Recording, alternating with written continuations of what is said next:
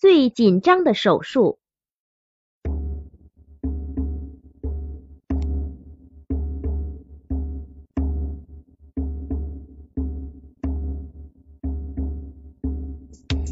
麦卡米西野生动物保护区位于非洲喀麦隆西部，那里因生活着世界第三大野生水牛群而著称，同时也活跃着数目不少的猎豹、野羚羊等动物。二零零零年秋天，来自英国的动物学家鲁本和同伴杰克逊抵达麦卡米西野生动物保护区。他们将在此完成一项为期半年的、旨在遏制野生水牛流行性门氏吸虫病的研究。二零零一年三月七号清晨，四十一岁的鲁本和杰克逊在一片晨曦中登上了越野车。按计划，他们将到保护区北侧的原野上去取回采水样的标准罐。同去的还有保护区的管理员摩西和当地向导卡卡拉。由于工作即将完成，鲁本和杰克逊一路上兴高采烈，体会着这片非洲原野的宁静和美丽。三十分钟后，越野车进入了保护区的腹部，动物逐渐多了起来。看，那是什么？忽然。正在开着车的摩西叫了起来，顺着他指的左前方，一个褐色的动物在一片灌木丛中若隐若现。路本举起望远镜，只见大约五十米外正匍匐着一头猎豹。然而，当越野车渐渐驰过那丛灌木时，一声没做声的杰克逊却咕噜道：“好像不太对劲儿，他可能有点问题。”接着，他又解释道：“那头猎豹伏卧的姿势很奇怪。”果然，就像杰克逊所料，当车驰到离猎豹近十米远时，他居然没有闪躲的意思，而头颅也没有像往常面临危险时高昂的模样。他受伤了。杰克逊把望远镜递给鲁本，只见猎豹的后腹部有一处明显的伤口。巴掌大的皮毛已变得乌黑。这时，越野车又向前滑行了几米，猎豹终于支起了前腿，但站起的模样显得十分吃力，而它腹部的伤口更明显了。作为动物病理学家的杰克逊最有发言权，他用望远镜看了足足两分钟后，对大家说道：“那是头母豹，腹部有东西。”可能是一根木刺，好像刺得很深，伤口已经感染了。如果不管它，它活不了几天了。一时间，车上的四个人都没有讲话。鲁本耸了耸肩膀：“我们当然要救他，给他手术。”事实上，鲁本和杰克逊在这半年间曾为四头野水牛做过类似的治疗。但对于给攻击性很强的猎豹手术，却连想都没有想过。按照他们的经验，得先将母豹麻醉。幸好为了安全，车上总是带有麻醉枪，而鲁本身上也恰好带了四枚麻醉弹。问题是车上没有手术工具，因此不得不将猎豹带回营地治疗。事情比想象的更顺利。那头母豹由于伤势颇重，几乎无法奔跑，在勉强躲避了几步后，便被枪法好的莫西一枪击中了颈部。半分钟后，母豹瘫软了。在确定它完全麻醉以后，四个人将母豹抬上了越野车的后备箱。越野车调转车头，朝营地驰了回去。事实上。让一头体重数百磅的母豹躺在身后，车上的四个人都有些不自然。鲁本所使用的英制 GN 四零四型麻醉弹，可以让一头五百磅的野水牛躺倒二十分钟左右。那么，体重较轻的母豹麻醉的时间应该在二十分钟以上。因此他们最好在母豹苏醒过来之前回到营地，然后补上一针麻醉针，以便手术的进行。为了争取时间，莫西将车速提到了六十码，而罗本和杰克逊则仔细替母豹的伤口检查了一番。正如他们所料，一根木刺深深扎进了母豹的后腹，伤口四周已经糜烂发臭，而木刺露在外面的部分则被咬断了。就在鲁本和杰克逊商量如何手术的时候，正在专心开车的摩西又叫起来：“嘿，后面是什么？好像挺热闹。”原来他从后视镜中看到车后不远处尘土飞扬。短短几分钟后，那片越扬越高的尘土竟渐渐逼近了越野车。天哪，是头猎豹！鲁本终于叫出了声。一头猎豹在尘土中若隐若现，它毫无声息的狂奔而来，目标显然是越野车。向导卡卡拉用当地土语呜啦哇啦的喊了一通，鲁本和杰克逊终于明白了，那是车上的母豹的同伴，他竟追踪而来。摩西的车速越来越快，但原野上坎坷不平的土路严重障碍了越野车的车速。却更有利于猎豹的奔跑。这时，猎豹越来越近，他们完全可以清楚的看见它奔跑时肩胛处收缩奔放的肌肉，以及腾空时四肢划出的优美曲线。这是一头公豹，显然他和被麻醉的母豹有着亲密的关系。当他发现母豹不见了时，凭着猎豹特有的追踪特长，竟尾随而来。我们必须阻止他。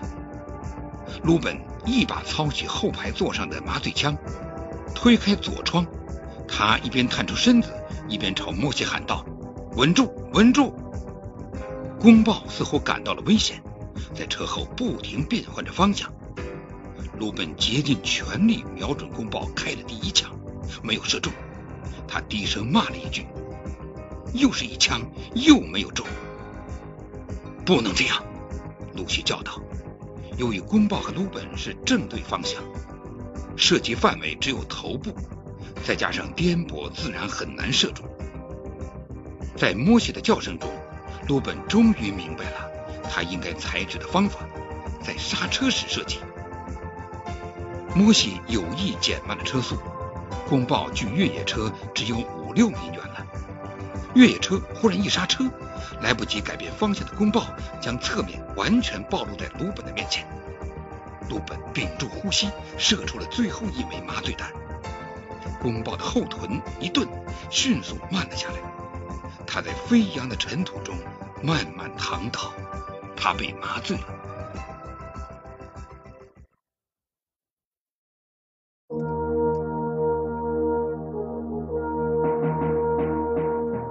探索古代文明，寻找失去的世界，与外星人全接触，架起我们与先知的桥梁，打开神秘世界的大门，掀开世界神秘的面纱，金谷奇观。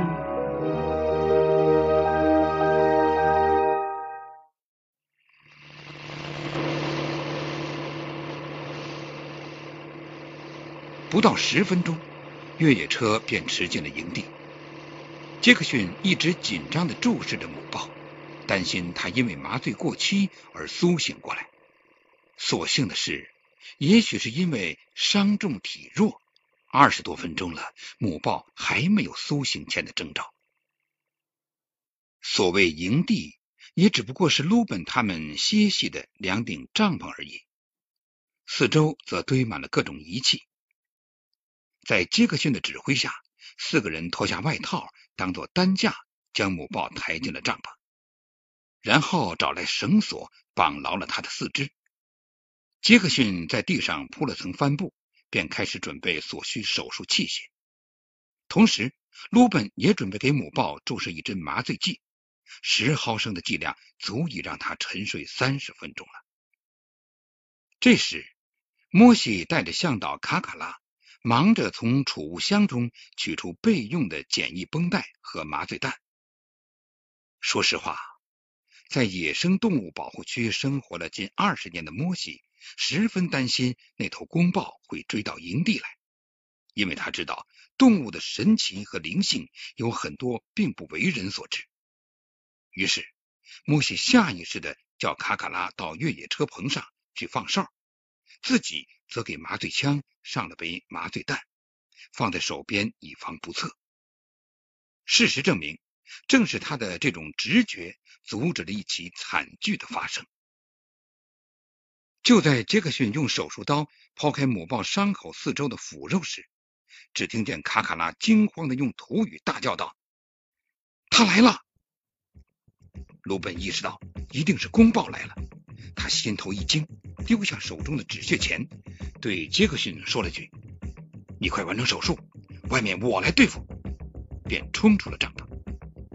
只见卡卡拉正从棚顶翻进车内，鲁本来不及细想，一把拉开车门，钻进去就启动汽车。他心里只想，无论如何要引开公报，以免其他人遭到袭击。在卡卡拉的呐喊声中，鲁本看到公豹从营地西侧五十米开外绝尘而来，他猛踩油门，越野车轰的窜了出去。鲁本直朝公豹迎头冲去，他要引起公豹的注意。此时，摩西手提麻醉枪赶了过来，但越野车从他身边擦身而过。看到冲过来的钢铁怪物，公豹不得不顿住身形，压低了前腿，刹住攻势。鲁本旋即右打方向盘，挡住了他的去路。卡卡拉在越野车后座上急得哇哇直叫。鲁本知道，他是想让自己用车撞死公豹。不行，作为从事动物研究的科学家，他不可能肆无忌惮的伤害一头野生猎豹，除非实在迫不得已。但越野车显然不及猎豹灵活，它总是敏捷的抢到了最有利的攻击的位置。鲁本不得不朝远处疾驰，只能引开公豹就行。果然。公豹尾随而至，鲁本松了口气，他一下子将车速提到了九十码，希望将公豹引得越远越好。但仅仅两分钟后，仪表盘上红灯直闪，该死，油没了！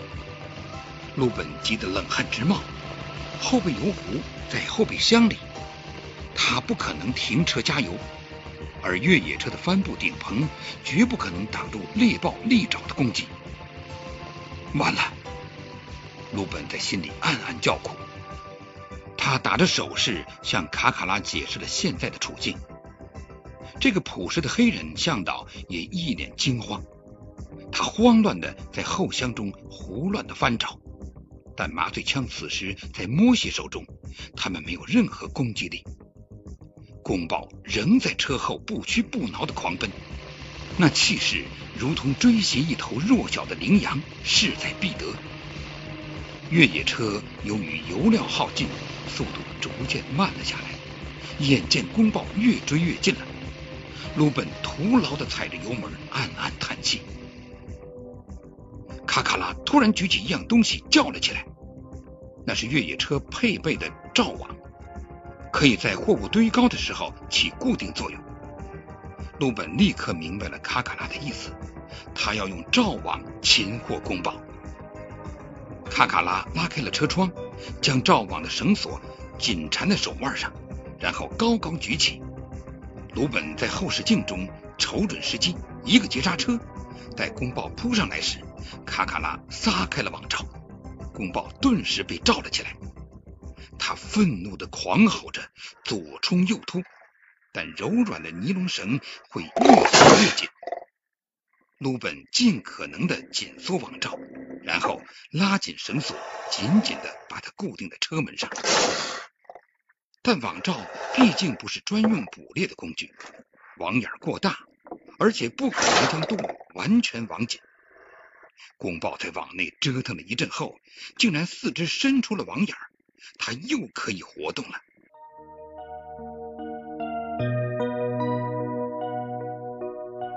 您现在收听的是《金谷奇观》。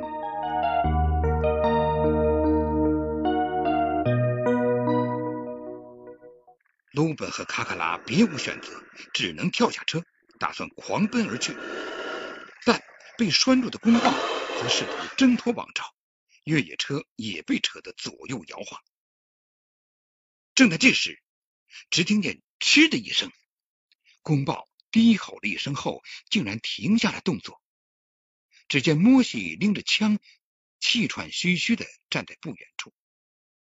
鲁本和卡卡拉狂跳的心总算松了口气。公豹被麻醉弹击中了，很快，公豹摇晃着倒下了。鲁本从后备箱取出油壶，给车加满油后，三人急忙返回了营地。